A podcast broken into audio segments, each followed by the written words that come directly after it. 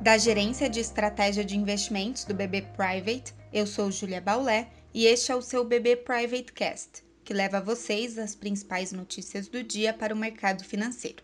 Terça-feira, 6 de outubro de 2020.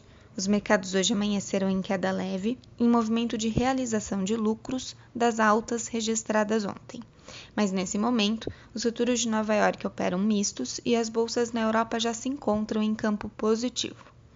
Nos Estados Unidos, os investidores ainda aguardam sinais de progresso nas negociações do novo pacote fiscal, cujas expectativas foram renovadas da possibilidade de um acordo ainda antes das eleições, mas ao mesmo tempo continuam a mostrar poucos sinais de avanço.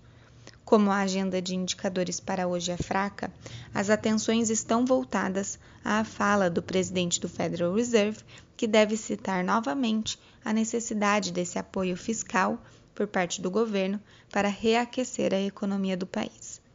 Na Europa, a presidente do Banco Central Europeu reafirmou em discurso hoje a posição ativa e disposição da instituição em injetar mais dinheiro e flexibilizar ainda mais a política de juros, caso seja necessário.